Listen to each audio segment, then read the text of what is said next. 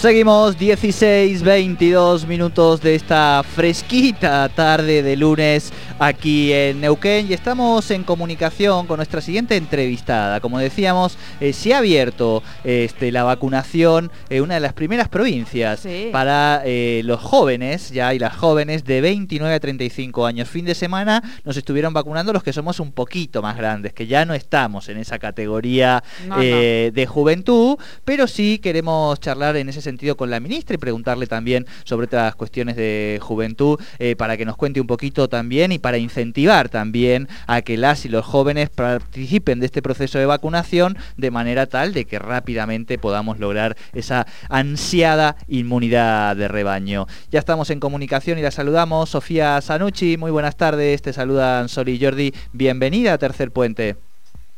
Hola, buenas tardes Jordi, Sole. ¿Cómo están? Saludo a ustedes y a toda su audiencia bueno, muchas gracias. Eh, y Sofía, decíamos, le ha llegado la posta de la vacunación a, la juventud, cosa que parecía hace unos meses atrás eh, que iba a costar, pero a partir de ahora, ya a partir de los 29 a 35 años, pueden anotarse en la vacunación. Sí, así es. En el día de hoy el gobernador ha, comunicado que, a partir de la fecha eh, las juventudes entramos en, la vacunación. Ustedes saben que nosotros vamos a la, juventud de los 18 a 35 años y, en esta oportunidad se van a poder vacunar de 29 a, 34 años. Así que estamos muy contentos y contentas porque, eh, bueno, estamos hablando de, una oportunidad de, generar, como vos decías al principio, eh, esta inmunidad rebaño y juventudes, ¿no? Claro, y en ese sentido me imagino también la, importancia de, dar a difundir y de también de que las juventudes eh, participen activamente de, este proceso.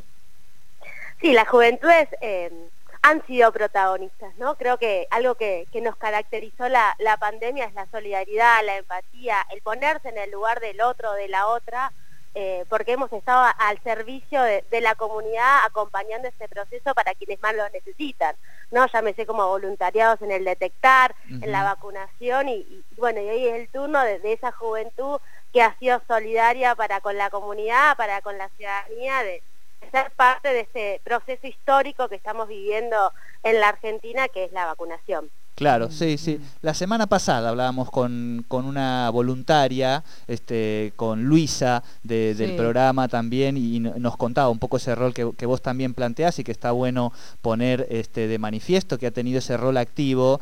Y también eh, el gobernador en las distintas reuniones con, los jóvenes y las jóvenes que está teniendo ahora, también ha planteado ese rol y este lugar eh, que le tocó a la juventud, un poco sin, sin preguntársele, que era ocupar el, el último lugar, digamos, para privilegiar la vida de los más grandes y las más grandes en este proceso vacunatorio, ¿no?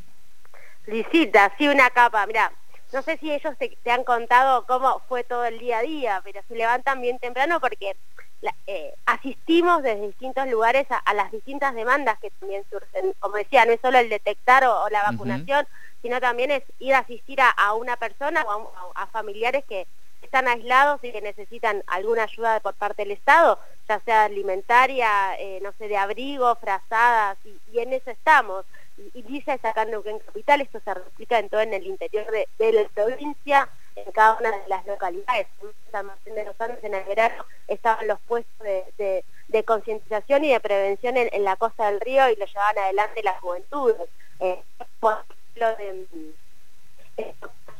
un de verano también para las juventudes, por ejemplo, con universidades, llevando a cabo también la prevención en esos predios grandes. Entonces, las juventudes se vieron reflejadas desde la solidaridad y la empatía y, y, no es, no sé si es que nos preguntaron o no, creo que es lo que nos sale también, ¿no? De, como jóvenes que, que estamos siempre eh, queriendo ver qué le pasa al otro, cómo está el otro en esta solidaridad, en este tejido de redes es que, bueno, estuvimos frente a quien más lo necesita, sea adulto o adulta mayor o persona con, factores de riesgo, y hoy en esta oportunidad que, nos toca como juventudes es algo, e, en algún punto gratificante y es un mismo, ¿viste? Porque a veces el miedo nos juega una mala pasada y, los jóvenes no estamos exentos de ese miedo, ¿viste? O sea, somos personas, así que nada, está, está bueno. Bien, bien. Bueno, han dado el lugar a los adultos y ahora les toca, les toca a ellos que han también estado colaborando con esta situación. Te puedo cambiar de tema. Me gustaría que consultarte también sobre una actividad que van a estar realizando en el día de hoy,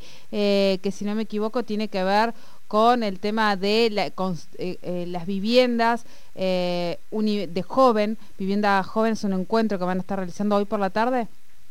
Sí, así es, a las 18 horas eh, vamos a estar trabajando sobre un proyecto que, estamos a punto de presentar y que estamos trabajando con, con el IPDU sobre el acceso a la vivienda a, las juventudes. Esta es una demanda que viene surgiendo hace rato. Nosotros, no sé si saben, tenemos el Consejo Provincial de Juventudes, que es un órgano deliberativo que está formado por distintos eh, jóvenes de toda la provincia, donde el tema vivienda es un tema recurrente. A esto se suma... Eh, tres o cuatro encuentros más que estamos teniendo 800 mil jóvenes con el gobernador, donde la vivienda es un tema recurrente. Y, bueno, y, estas dos semanas, después de la última reunión con el gobernador, es que empezamos a trabajar en un, en un proyecto eh, concreto para ver cómo, cómo acceder a hacer la vivienda no solo accesible, sino también asequible. Y hoy ese proyecto lo vamos a presentar a la, comisión esta de juventudes que se armó eh, para ver si están de acuerdo, si no, si hay que modificar algo, hay que tener otra cosa en cuenta, porque nada, los procesos tienen que ser participativos, ¿viste? Y cuando uno trabaja desde la participación o de la mirada de otros y otras, eh, es importante poner esos proyectos en discusión para que surja así el mejor proyecto. claro. Esto, eh, Sofía, eh, lo comentabas la semana, la otra vez también lo hablábamos con, con Nati, pero digo, prácticamente está ocurriendo casi todas las semanas que el gobernador se reúne de manera virtual con esto, casi 800 eh, mil jóvenes una de, organización de toda la, provincia y una metodología, me imagino que no debe ser fácil en ese sentido, pero es algo que digo, como que ya se ha, vamos a decir, naturalizado, ¿no? Y que además va generando agenda concreta, como vos decías. Bueno, las metodologías fueron variando, ¿viste? Porque como vos claro. no es sencillo 800.000 personas queriendo hablar todos a la misma vez y por el Zoom, ¿viste? Que a veces el Zoom lo controlas, pero no siempre lo controlas también. Claro, claro. Y, y, algo que no queremos perder justamente es la espontaneidad. Entonces, por ejemplo, tenía, la primera fue, bueno, hablemos todos. La segunda, un, un orden. Y ese orden no nos gustó porque habíamos perdido espontaneidad. Así que, bueno, no hay una metodología fija, sino que la vamos como transitando semana a semana. Sí, los encuentros fueron todas las semanas y ahora hace eh, dos semanas o tres semanas que no nos juntamos porque también hay que hacer, hay que parar, trabajar y, volver, ¿viste? Si nos seguíamos juntando es como que no podíamos avanzar en el trabajo específico. Y la última reunión ya generó una agenda concreta de trabajo con distintos temas, una es vivienda, otro es empleo, eh, otra es em, eh, ah, universidad, o sea, acceso a, la universidad y otra es ambiente y desde ese lugar es que bueno nos armamos como en tres en cuatro grupos dependiendo los jóvenes en qué temática estaban interesados trabajar y estas dos semanas tres semanas nos dimos ese proceso de trabajo concreto con cada una de esas actividades. Así que supongo que la semana que viene ya nos vamos a juntar todos y todas de vuelta para compartir entre todos y todas lo, lo que estuvimos trabajando. Bien. bien. Bueno Muchísimas gracias por esta primera comunicación, me parece. Primera comunicación. Primera comunicación con Tercer Puente. Eh, muchas gracias por tu tiempo y obviamente vamos a estar atentos a, bueno, a esto que se viene, que me parece que es sumamente importante. Jóvenes y jóvenes vacunándose en toda la provincia.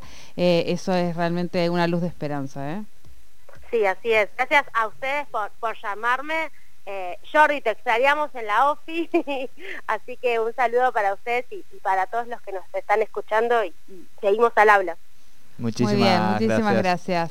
Hablábamos entonces con la ministra de Niñez, Adolescencia y Juventud, Sofía Zanucci, sobre eh, esta, hoy lo anunciaban, ¿no? hoy, hoy ya, jóvenes, jóvenes, jóvenes, 29 años. Así eh, es. No, es importante, porque es verdad y por eso también queríamos charlar un ratito con, la ministra, que hay que seguir haciendo pedagogía. Eso nos van indicando eh, los procesos en los otros países que han logrado tener acceso a las vacunas antes, ¿no? Y que las últimas poblaciones quizá en llegar a ese proceso de vacunación, las más jóvenes, cuesta un poquito ese ejercicio. Así que nada, ya lo decía también la viróloga, que no está habiendo ningún tipo de efecto secundario, no hay chip, digamos, que nos controle como en algún momento este, los anticuarentena planteados y es sin lugar a dudas el camino que tenemos para salir de esta situación en la que ninguno y ninguna queremos estar. Eso lo tenemos claro. Así que bienvenido sea y atención a aquellas personas más jóvenes que nos están escuchando, demos el pasito y avancemos en la vacunación aquí en nuestra provincia.